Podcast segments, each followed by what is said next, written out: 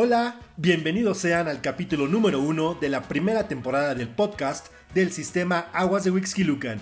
Comenzamos.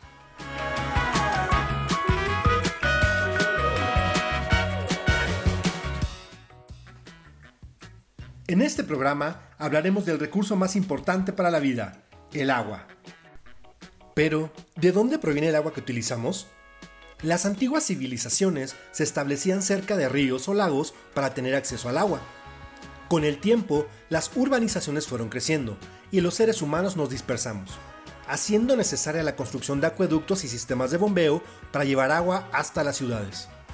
¿Sabías que dos terceras partes del agua que utilizamos en nuestro país proviene de fenómenos hidrometeorológicos, como ciclones tropicales y frentes fríos?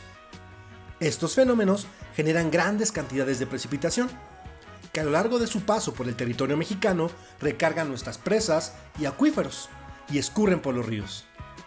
El agua que hoy utilizamos en nuestras casas la obtenemos de pozos, ríos, presas o lagos, o en algunas zonas costeras del mar. Pero, ¿qué pasa con toda esta agua? Hoy en día, la crisis del agua es mundial, consecuencia de la contaminación, la sobreexplotación y el desperdicio. El crecimiento demográfico se suma a este panorama. La demanda del agua crece, mientras que la disponibilidad disminuye. En México, la distribución de los recursos hídricos es desigual. Aun cuando en el sur existe gran cantidad de agua, 8 de las 13 regiones hidrológicas del centro y del norte sufren de estrés hídrico. Es aquí donde se concentra 77% de la población. ¿Pero te has preguntado qué es el estrés hídrico?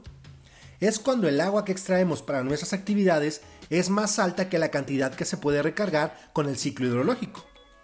A lo anterior se suma el cambio climático, que prolonga los periodos de sequías y propicia precipitaciones muy intensas en periodos cortos, que generan inundaciones.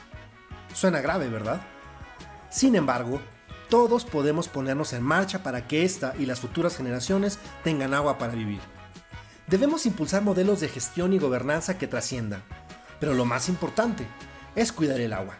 El agua que desperdicias hoy te hará falta el día de mañana. En casa, las pequeñas acciones logran grandes resultados. Lo anterior es tarea de todos, gobernantes, académicos, investigadores y la sociedad civil.